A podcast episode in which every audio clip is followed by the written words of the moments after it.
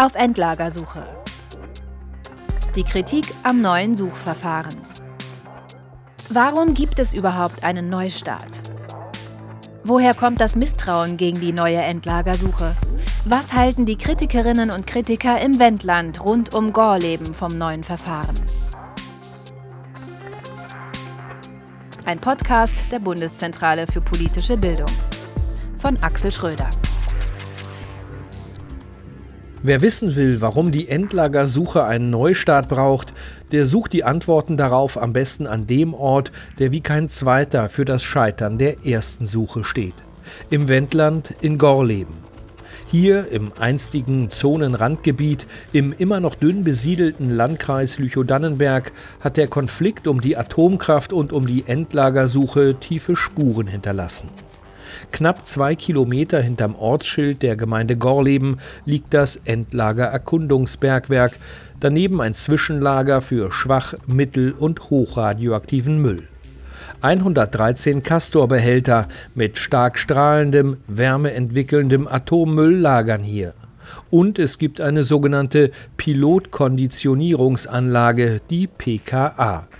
Eigentlich war geplant, den hochradioaktiven Müll in der PKA endlagergerecht zu verpacken und ihn dann tief unter der Erde endgültig verschwinden zu lassen. Die Proteste im Wendland haben das verhindert. 2013, mit dem Start der neuen Endlagersuche, wurden im Bergwerk alle Erkundungsarbeiten eingestellt.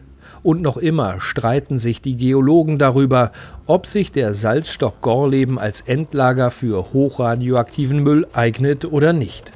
Die Proteste gegen die Atomanlagen, die Polizeieinsätze und Blockadeaktionen haben polarisiert und die Menschen im Wendland dazu gezwungen, sich zu positionieren für oder gegen Atomkraft, für oder gegen ein Endlager im Salzstock Gorleben. Auch wenn der Widerstand gegen die Atomanlagen hier viel breiter war als anderswo und obwohl ihn am Ende die Mehrheit der Menschen im Wendland unterstützt hat, hat das Thema schon seit Ende der 70er Jahre Dorfgemeinschaften und Kirchengemeinden, Fußballvereine und Familien, Betriebe und Skatrunden gespalten. Erst nach und nach werden diese Gräben wieder zugeschüttet, aber bei vielen bleibt das Misstrauen gegenüber einem neuen Anlauf bei der Endlagersuche.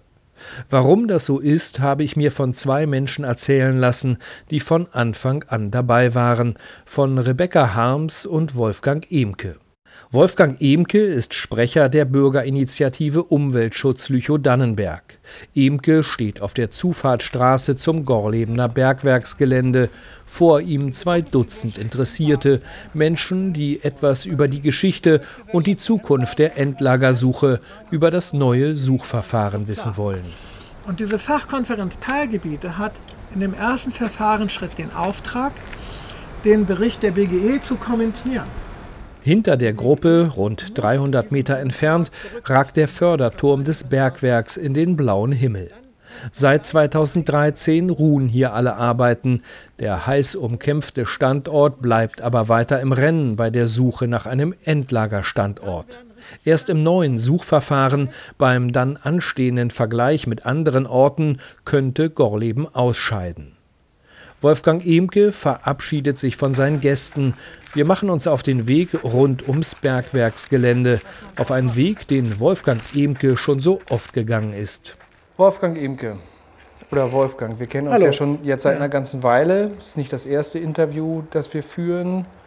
Hier direkt vor dem Endlager Erkundungsbergwerk, heißt das überhaupt noch so? nee, das sicher. heißt inzwischen Bergwerk Gorleben. Hier wird ja nicht mehr erkundet, also hat man sofort dieses Wording geändert ganz oben auf meinem Zettel erstmal die Frage, wie kommst du überhaupt hierher? Was verbindet dich mit diesem Standort? Wann hat es angefangen, dass du dich gegen die Atomanlagen hier gewehrt hast? Du bist, glaube ich, gebürtiger Gorlebener, oder? Nee, Gator, aber das ist die Samtgemeinde. Ja, das ist so, ähm, wir haben damals in Gator gelebt und meine Großeltern lebten in Gorleben. Mein Opa war da Lehrer und ich habe auch einen Großteil meiner Kindheit in Gorleben tatsächlich direkt verbracht. Ja. Das heißt, als 77 diese Standortentscheidung viel kriegte Warst du wie alt? Ja, da war ich gerade 29. Da war ich gerade fertig mit der Lehrerausbildung und war gerade 1. Februar, hatte ich gerade eine Stelle an einem Wirtschaftsgymnasium auf St. Pauli, Hamburg. Und dann rief meine Mutter an und meinte mit so einem gewissen Unterton, also wenn du mal demonstrieren willst, das kannst du ab sofort bei uns zu Hause in Gorleben. Und ich hatte es gar nicht gehört, äh, Nachrichten hatte ich keine gehört und auch die Tagesschau nicht verfolgt. Also das war der Tag, der 22. Februar 77, wo Gorleben als Standort für dieses nukleare Entsorgungszentrum benannt wurde. Nukleares Entsorgungszentrum heißt was? Äh, die hatten ja hier naja, mehr vor, als nur Atommüll ja, in der Tiefe so, zu versenken. Gut, okay, jetzt merke ich doch, wir haben hier auch Erfolgsgeschichte geschrieben. Also der Mittelpunkt, das Herzstück dieses NEZ war eine Plutoniumfabrik, eine Wiederaufarbeitungsanlage und eine Brennelementfabrik. Das heißt, die abgebrannten Brennelemente sollten recycelt werden und dann Brennelemente gefertigt werden. Aber es ging natürlich auch um Waffenplutonium dabei, weil wenn man in die Geschichte der Bundesrepublik hineinschaut, hatten wir einen ersten Atomminister, Franz Josef Strauß, und es ging auch immer um nukleare Teilhabe. Und dieses Herzstück Plutoniumfabrik, das hat natürlich die meisten Leute hier erstmal auf die Palme gebracht bei der Standortbenennung. So, und am Rande ging es dann auch um Zwischenlagerung und dieses Endlagerprojekt. Und interessant ist übrigens, als man Gorlem ausgewählt hat, hat man so Wertungspunkte gegeben, verteilt, als man so in der Schlussphase sich drei, vier Standorte näher angeguckt hat in Niedersachsen. Da spielte das Endlagerprojekt eine geringe Rolle bei der Standortfestlegung. Und immer sonntags, wenn ich das richtig erinnere, gab es zumindest hier immer den sogenannten Sonntagsspaziergang. Das gibt es immer wie, noch. Wie oft bist du hier schon rumgelaufen, oh. um dieses Bergwerk? Ungezählte Male, wirklich ungezählte Male. Und auch die vielen Demonstrationen, die wir hier gemacht haben, also von Gedlitz ausgehend, ungezählte Male. Also was wir hier so an Streckenkilometern hinter uns gebracht haben, das ist schon einiges. Ja, aber vielleicht ja doch mit Erfolg, weil Erst wurde darauf verzichtet, in Gorlem die Wiederaufarbeitungsanlage zu errichten. Ja, das ist eine zäh, lange Geschichte, aber doch eine Erfolgsgeschichte. Und warum wir immer noch dabei sind, ist natürlich klar, weil die Frage, wohin mit dem Atommüll, die ist ja noch nicht endgültig entschieden. Ja, eigentlich sollte hier schon 1999 der erste Müll unter uns eingelagert werden. Und äh, heute ist es so, dass hier die Stahl- und Betonmauer abgebaut wurde, die das ganze Gelände umgeben hat. Aber hier steht noch ein kleiner Teil dieser Mauer, der ist erhalten geblieben. Ja, da haben Mit wir darauf bestanden übrigens, dass hier ein Stück stehen bleibt, weil bei der Berliner Mauer hat man sich ja geärgert, dass so viel weggerissen wurde. Und wir sind eben nicht geschichtsvergessen. Also wir sagen, wenn Gorleben irgendwann tatsächlich Atomgeschichte ist, dann brauchen wir so ein Denkmal. Und äh, die Bundesgesellschaft für Entlagerung hat dem zugestimmt. Also deshalb ist dieses Stückchen hier erhalten. Ach so. Und äh, dieses Stückchen sieht aus wie einfach eine massive Mauer mit so Betonelementen, Stahlträger, die wahrscheinlich tief in den Boden mhm. reichen. Mhm. Oben noch messerscharfer NATO-Draht, mhm. der vielleicht langsam vor sich hin rostet. Ist das eigentlich schon sozusagen ein Erfolg der langjährigen Arbeit für die BI Umweltschutz Lüchow-Dannenberg? Nee, also da müssen wir mal lachen, weil das wird gerne von der Gegenseite so gesagt. Wir bauen das hier zurück. Also man hat tatsächlich diese Mauerteile da entfernt aber es gibt hier den Offenhaltungsbetrieb in Gorleben und das Gelände ist unglaublich gut gesichert mit Detektoren und Wachleuten und so weiter und so fort. Offenhaltungsbetrieb muss man vielleicht Unter ganz Tage, kurz erklären. Ja, also mhm. es wird nicht verfüllt, das Bergwerk, sondern offen gehalten, aber es Richtig. werden keine neuen Stollen gegraben. Sieben Kilometer Stollen gibt es ja. hier unter uns im ja. sogenannten EB1, im Erkundungsbereich 1.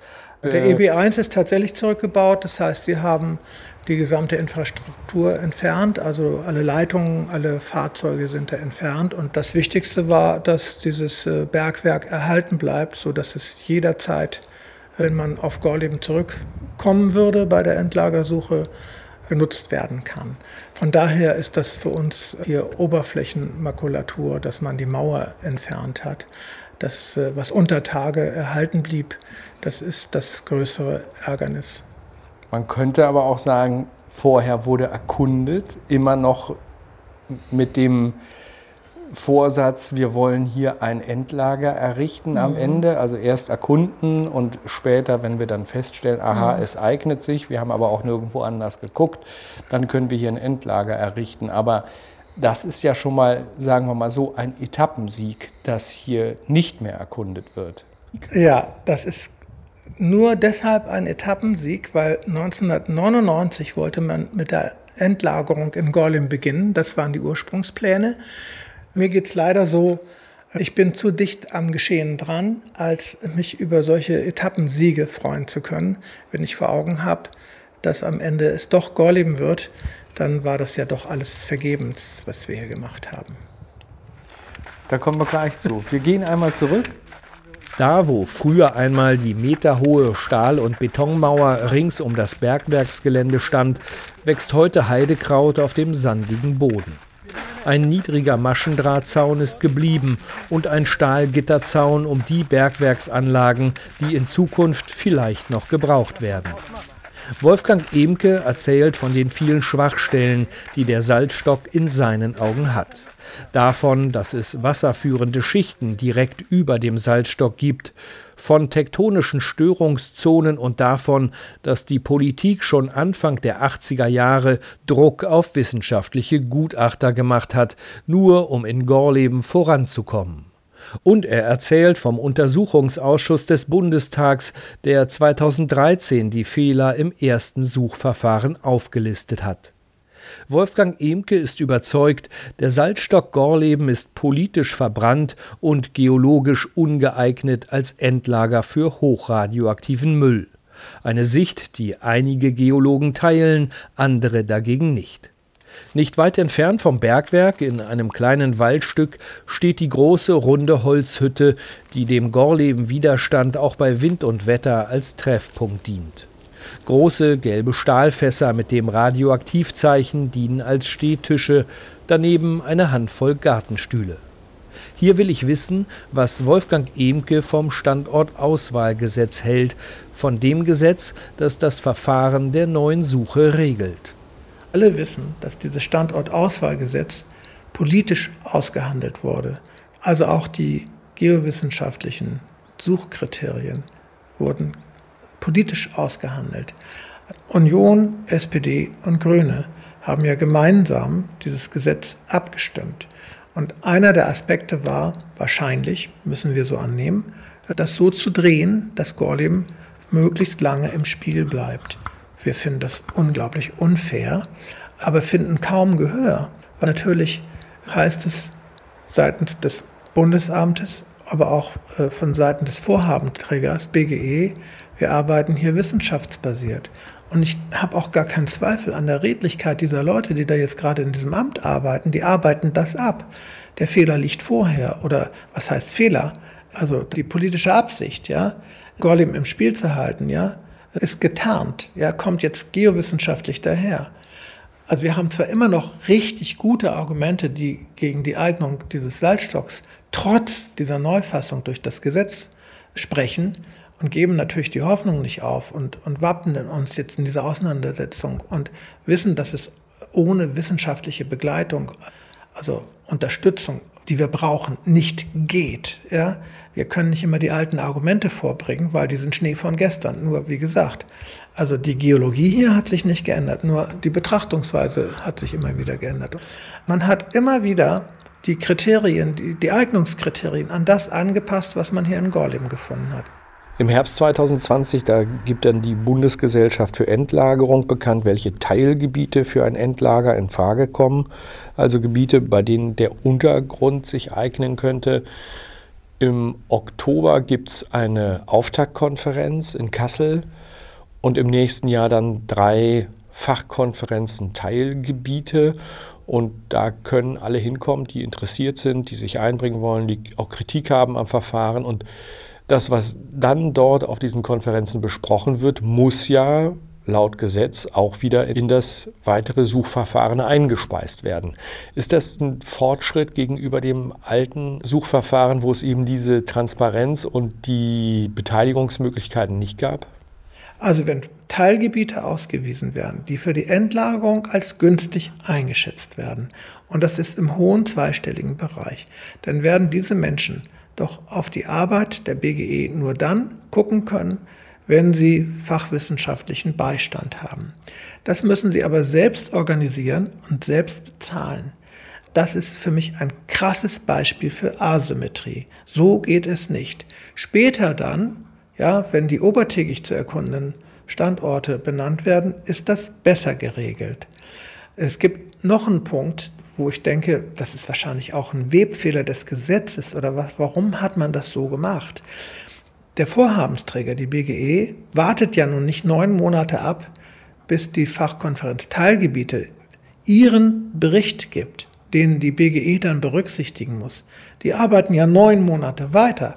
Das heißt, in neun Monaten geben die einen Bericht ab, der ist vielleicht irgendwie völlig überholt, Schnee von gestern, weil die BGE ja schon weitergearbeitet hat, nachdem sie erst nur digitale Informationen ausgewertet hat, gehen sie auch daran, analoge Informationen, Geodaten auszuwerten, weil sie ja den Auftrag haben, dann nach Anhörung durch diesen Bericht, den die Fachkonferenz Teilgebiete liefert, obertägig zu erkundene Standorte zu benennen, also wirklich einzukreisen.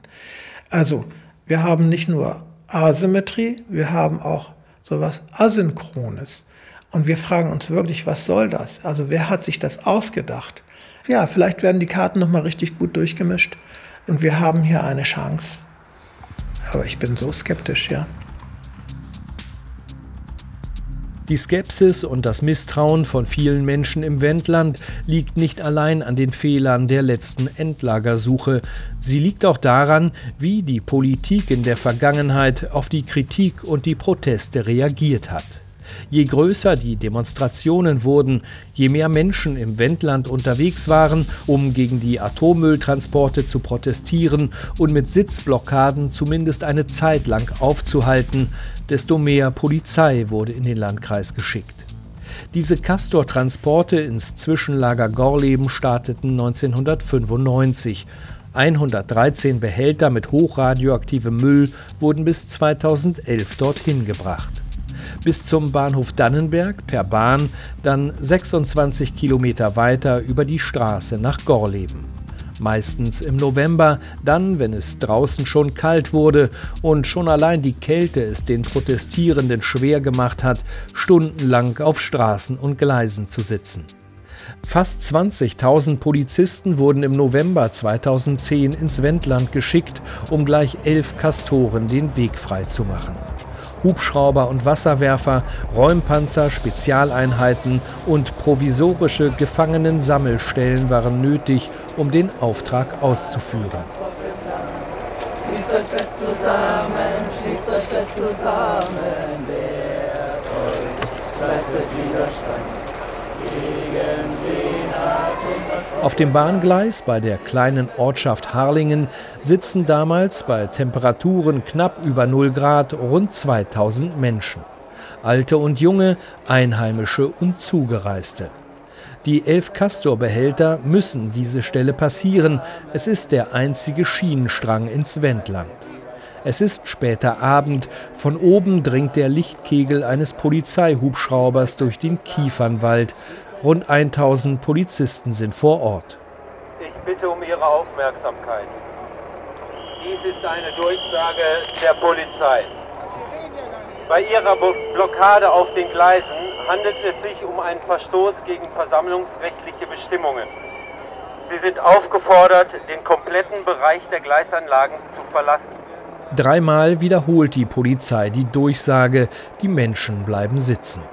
Am späten Abend beginnt die Räumung. Die Anspannung wächst bei Polizei und den Protestlern. Jeder Einzelne wird noch einmal gebeten, die Gleise zu verlassen. Passiert das nicht, schleppen immer zwei Einsatzkräfte die Blockierer von der Schiene. Fordert jemand auf, den Örnplatz zu verlassen? Kommt ihr auch noch nach? Nein, ich bleib hier sitzen. Bleiben Sie sitzen. Ja, okay. Wir haben alle Zeit der Welt, also machen Sie es zu viert und dann dauert das eben bis übermorgen. Oder mit Achmann vielleicht, oder sollten wir einen Hubwagen holen. Etliche Kamerateams und Fotografen sind dabei und filmen die Szenen. Unterwegs ist auch Stefan Wiechert von Holten, der Propst des Kirchenkreises Lüchow-Dannenberg. Dick eingepackt, die Hände in den Jackentaschen, beobachtet er zusammen mit Kolleginnen und Kollegen den Einsatz, vermittelt zwischen Einsatzleitung und den Widerstandsgruppen, setzt auf Deeskalation. Gerade in diesem Jahr haben wir 72 Kollegen da. EKD und auch unsere Landeskirche fasst diesen Dienst als eine gesamtgesellschaftliche Aufgabe, auch damit eine gesamtkirchliche Aufgabe auf. Die Leute lassen sich für diesen Einsatz ausbilden. Wir beobachten genau, das heißt, wir äh, schreiben hinterher Berichte, die Zeugenstatus haben, das heißt, es haben immer mindestens zwei oder drei gesehen. Und das hat dann sowohl für Demonstrierende als auch für die Polizei immer eine Funktion der Bewertung, was ist gut gelaufen, was ist schlecht gelaufen, das haben andere gesehen, zum Beispiel Kirche. Das hat schon durchaus zu einer Veränderung des Verhaltens insgesamt geführt. Die Leute brauchen uns, sind froh, dass wir da sind. Der Propst ärgert sich über die sture Haltung der Bundesregierung. Die setzt 2010 noch darauf, einzig und allein den Endlagerstandort Gorleben weiter zu erkunden.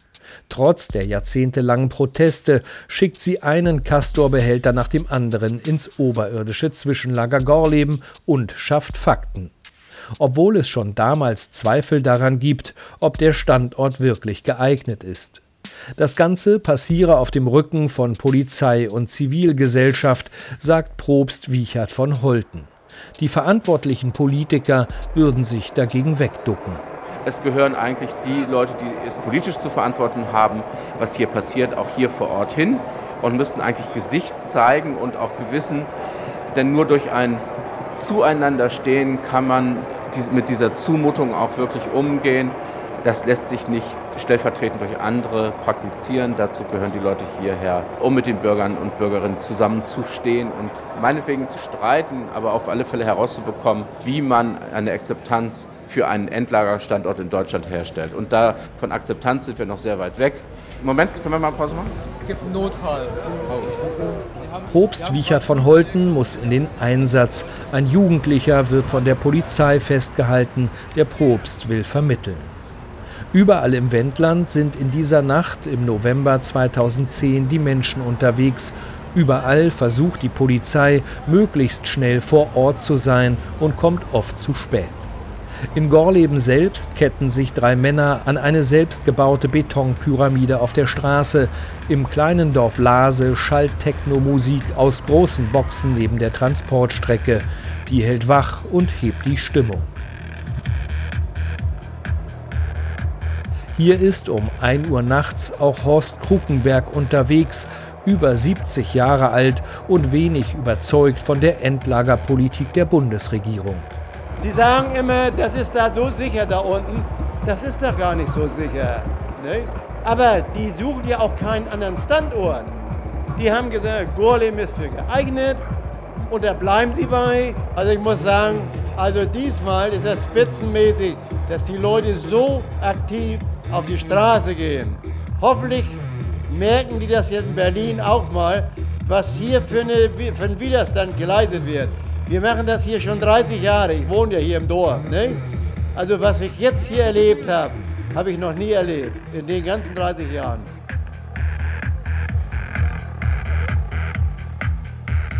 Der Castor-Transport, es wird der vorletzte werden, erreicht am 9. November 2010 das Zwischenlager in Gorleben.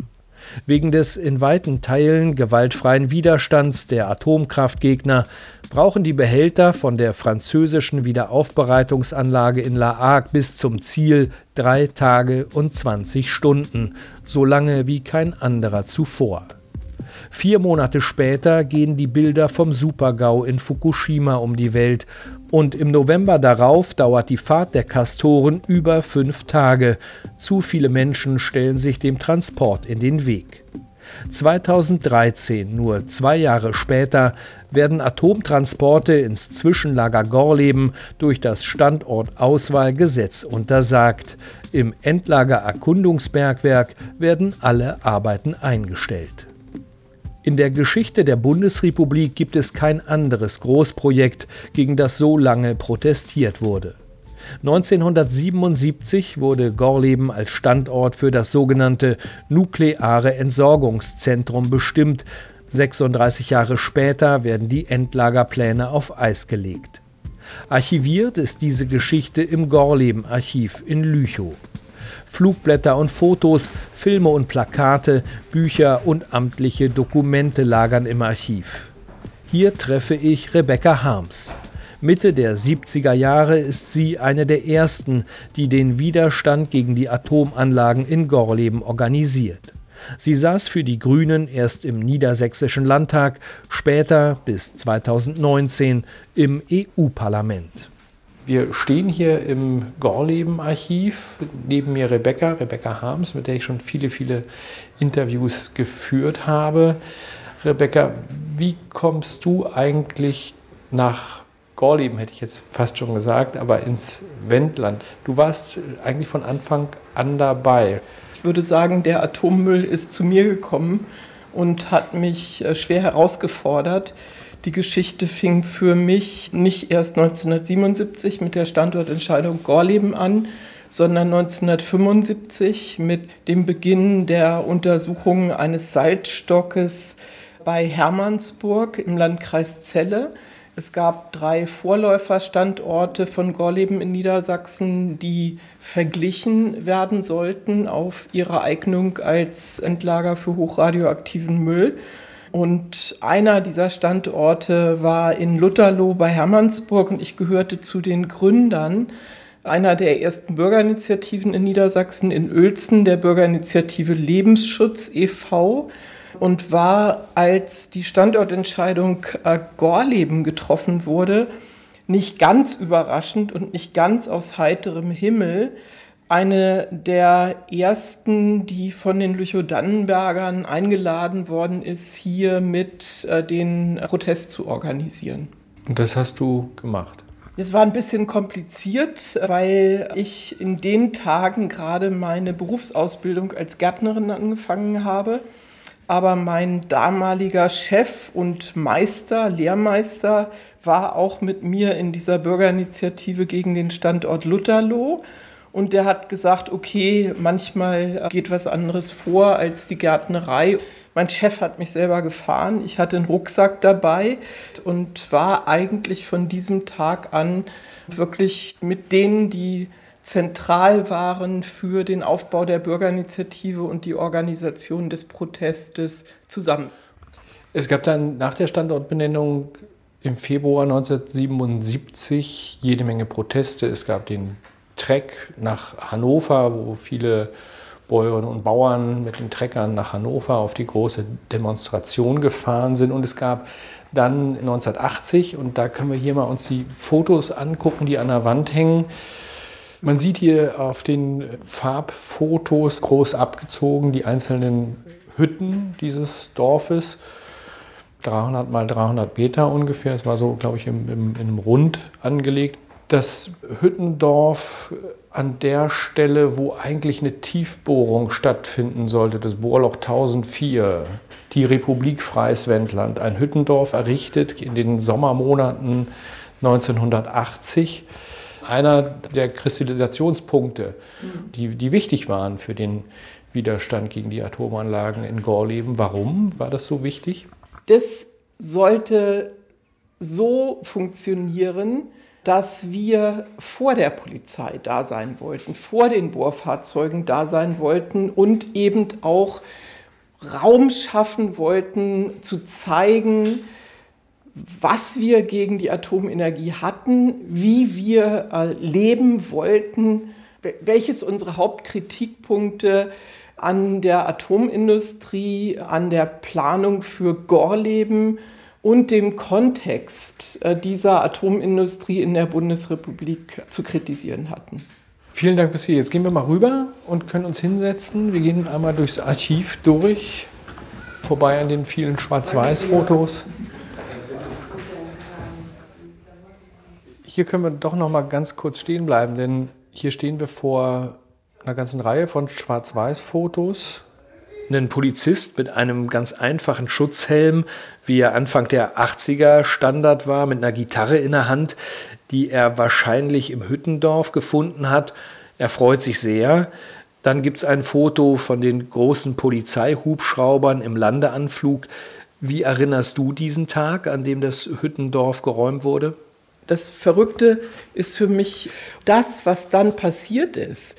Das konnte sich einfach keiner vorstellen, weil konnte jemand wirklich damit rechnen, dass gegen diese 2000 Leute auf dem Platz tatsächlich der bis dahin größte Polizeieinsatz der Bundesrepublik stattfinden würde. Ich habe damals nicht damit gerechnet und ich finde aber bis heute, dass die Politik, die dafür die Verantwortung hatte, sich damit überhaupt keinen Gefallen getan hat, sondern im Grunde war das auch noch mal so ein Moment, an dem sich dieser gewaltlose zivile Ungehorsam und Protest gezeigt hat und profiliert hat und eine ungeheure Stärke gewonnen hat. Wie hat sich dieser ganze Widerstand zusammengesetzt? Also was waren das für Menschen? Du hast ja von dir selbst schon gesprochen, als Hippie warst du unterwegs damals, aber nach und nach haben sich ja immer mehr Menschen dann diesem Protest gegen die Atomanlagen in Gorleben angeschlossen. Das waren eben Linke und Konservative. Das waren Adlige, aber das waren auch solche Hippies wie ich. Ja, und dass wir das geschafft haben, uns zusammen zu organisieren, uns gegenseitig zu respektieren, Unterschiede zu tolerieren, selbst wenn wir nicht mit allem einverstanden waren und uns dann auf gemeinsames Vorgehen geeinigt haben in diesen ganz unterschiedlichen Zusammenhängen. Also wenn es auf die Straße ging, dann haben die einen die anderen manchmal machen lassen. Wenn es vor Gericht ging, dann haben die anderen die einen machen lassen. Und wenn es um das Lernen ging, also um die Einladung von Wissenschaftlern und die gemeinsame Fortbildung, dann haben wir uns wieder alle zusammengetan. Also diese, diese gesellschaftliche Heterogenität, ja, in diesem Protest, die hat äh, ganz viel von der Stärke ausgemacht, dass die Bauern sich so stark organisiert haben und dass der Traktor, ja, dass äh, der zu einem Symbol äh, des Gorleben-Protestes wurde, das hat es auch sehr viel schwieriger gemacht, uns zu kriminalisieren, weil viele Leute in Deutschland konnten es einfach auch gar nicht glauben, dass so viele Bauern sich von irgendwelchen Hippies und Terroristen und verkappten Kommunisten einfach vor ihren Karren spannen lassen würden. So war es ja auch nicht. Es wurde schon früh versucht, diesen Konflikt mit polizeilichen Mitteln in den Griff zu kriegen. Es gab Strafverfahren gegen Aktivistinnen und Aktivisten. Es gab Telefonüberwachung, Observationen, es wurden Datenbanken über die Szene angelegt, die dann später nach äh, Klagen vor Gericht wieder gelöscht werden mussten. Wann ging das los?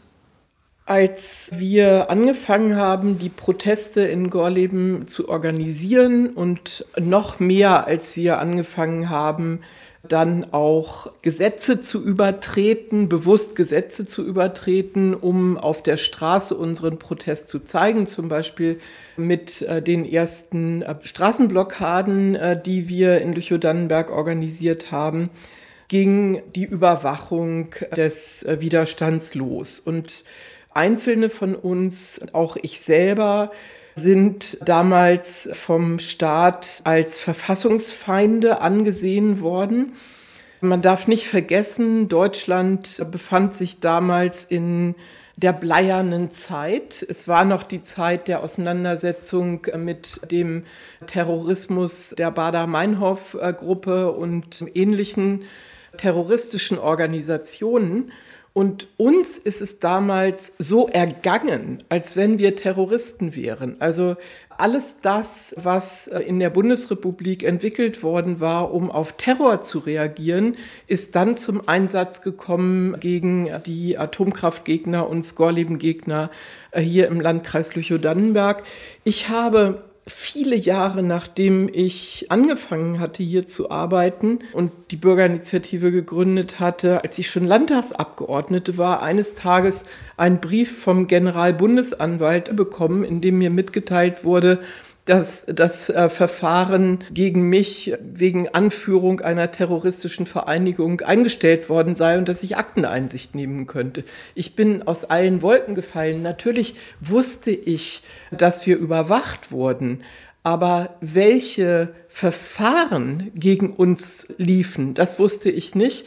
Das habe ich dann erst erfahren, als ich diese Akteneinsicht beantragt habe und es war wirklich schockierend, nach allem, was man in den 90er Jahren schon wusste, nochmal zu sehen, wie tief die Überwachung in mein privates Leben und das private Leben von Freunden, Bekannten und Familie eingegriffen hatte und was alles beobachtet worden war, mit welcher Intensität und welche aberwitzigen Schlüsse im Rahmen dieses Denkens, ja, dass wir hier Terror organisieren würden, welche aberwitzigen Schlüsse daraus dann gezogen worden sind. Letztendlich hat die Politik versucht, diesen einen Standort durchzudrücken mit viel Polizei, mit nachrichtendienstlichen Mitteln, aber irgendwann musste die Politik einsehen, dass das nicht funktioniert, dass das auch in dem Moment, wo die Menschen friedlich protestieren und weggetragen werden oder es dann zu einer Eskalation kommt oder zu einem Schlagstockeinsatz kommt, dass das tatsächlich dann Bilder liefert, die angesichts der Medienpräsenz, die es dann ja auch immer gab, einfach es unmöglich machen, jedes Mal wieder diese Transporte anzuschieben. Ist das auch ein Grund, warum es nachher ein Umdenken gab bei der Endlagersuche? Was glaubst du?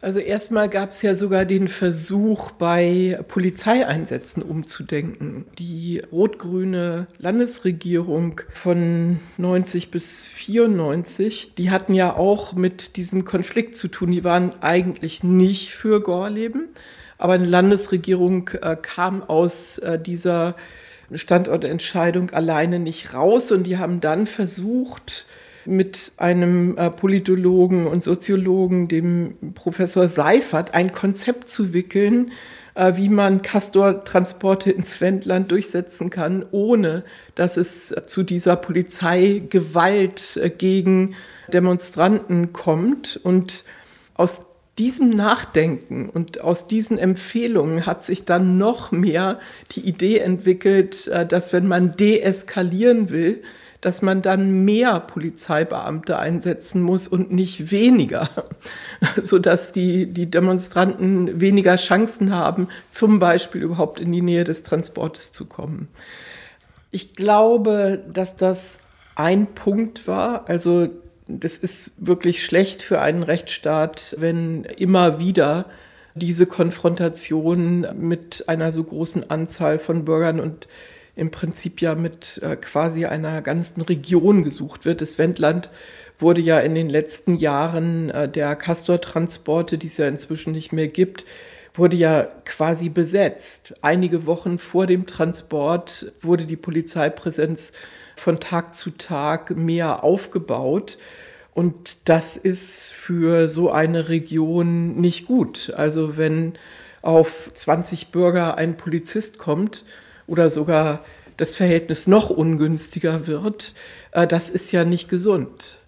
Ich denke aber, dass nicht nur diese Konfrontation und der Protest und die Protestformen das Umdenken zu Gorleben angeschoben haben, sondern dass nachdem äh, der Atomkonsens zum Ausstieg aus der Atomenergie nach Fukushima zum zweiten Mal beschlossen wurde und dann eben auch noch mit einer viel breiteren, eigentlich mit der größtmöglichen Mehrheit, politischen Mehrheit beschlossen worden ist, dass da doch auch noch sehr wichtig gewesen sind, die Zweifelsfragen zu äh, Gorleben. Und als Bürgerinitiative hatten wir ja nicht nur viele Jahrzehnte lang protestiert, sondern wir hatten uns auch fachlich mit der Qualität des Salzstocks und der anderen Planungen für Atomanlagen und den Planungen für das Endlager im Salz von Gorleben beschäftigt.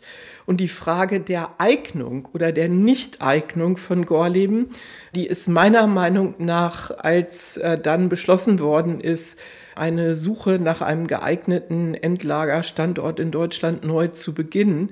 Diese Frage der Eignung war aus meiner Sicht wesentlicher als die Frage des Protestes. Das Standortauswahlgesetz mit breiter Mehrheit im Bundestag beschlossen. Ist nicht das Standortauswahlgesetz genau das, was der Widerstand hier im Wendland und auch anderswo gegen Atomanlagen erreichen wollte? Ist das also sozusagen ein Moment gewesen, wo man die Sektkorken hätte knallen lassen können oder müssen? Also vorher würde ich noch setzen, dass der Bundestag mit so einer großen Mehrheit nach Fukushima zur Vernunft gekommen ist und statt den Ausstieg aus der Atomenergie rückgängig zu machen, zum zweiten Mal äh, der Ausstieg beschlossen wurde.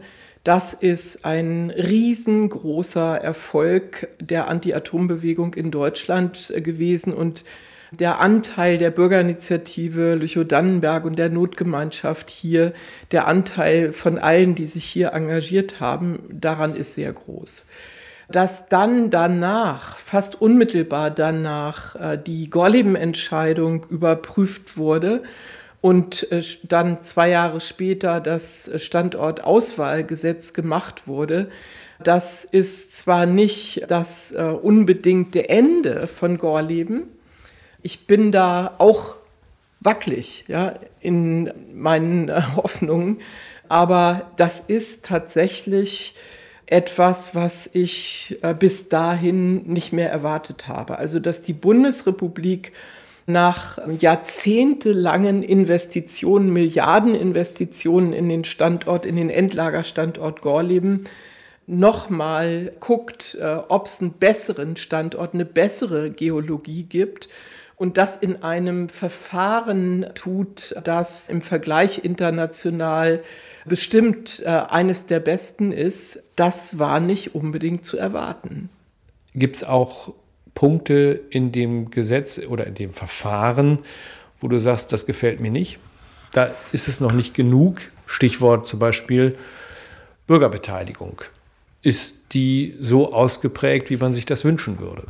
Mein größtes Problem mit dem Standortauswahlgesetz äh, war, äh, dass Gorleben Teil der Suche geblieben ist. Also nach der Geschichte hier wäre ich unbedingt dafür gewesen, den Standort rauszunehmen.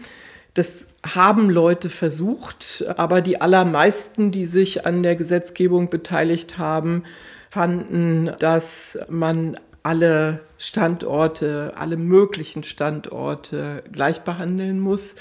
Ich glaube, dass das eigentlich eher eine Belastung äh, für das Verfahren ist, wenn man einen Standort, der in mehrfacher Hinsicht verbrannt ist, im Verfahren lässt.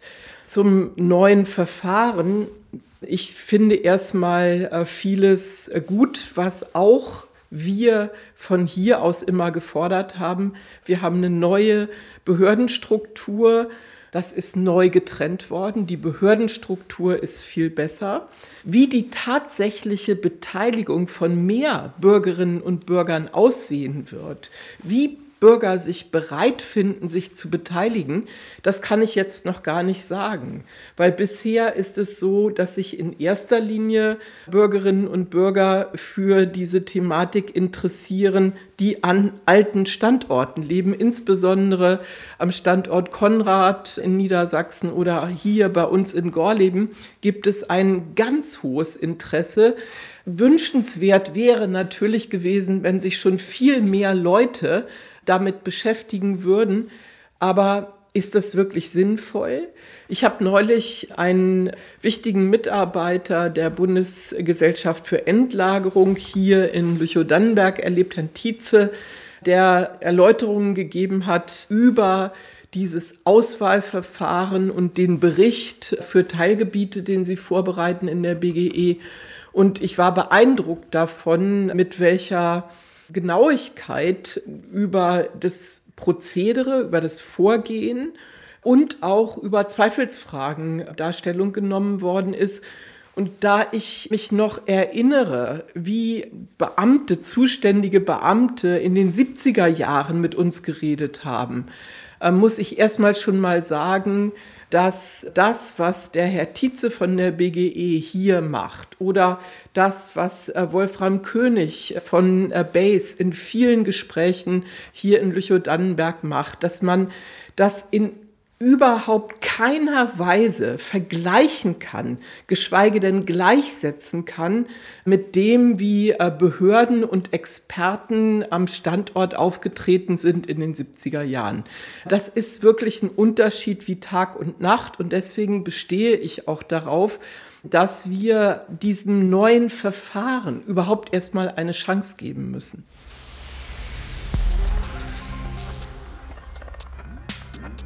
Das war die dritte Folge der Podcast-Reihe auf Endlagersuche von Axel Schröder im Auftrag der Bundeszentrale für politische Bildung. Im nächsten Teil geht es um die Institutionen, die im neuen Suchverfahren eine zentrale Rolle spielen. Um die Rechte von Kommunen, Bundesländern und Bürgerinitiativen auf dem Weg zu einem Atommüllendlager.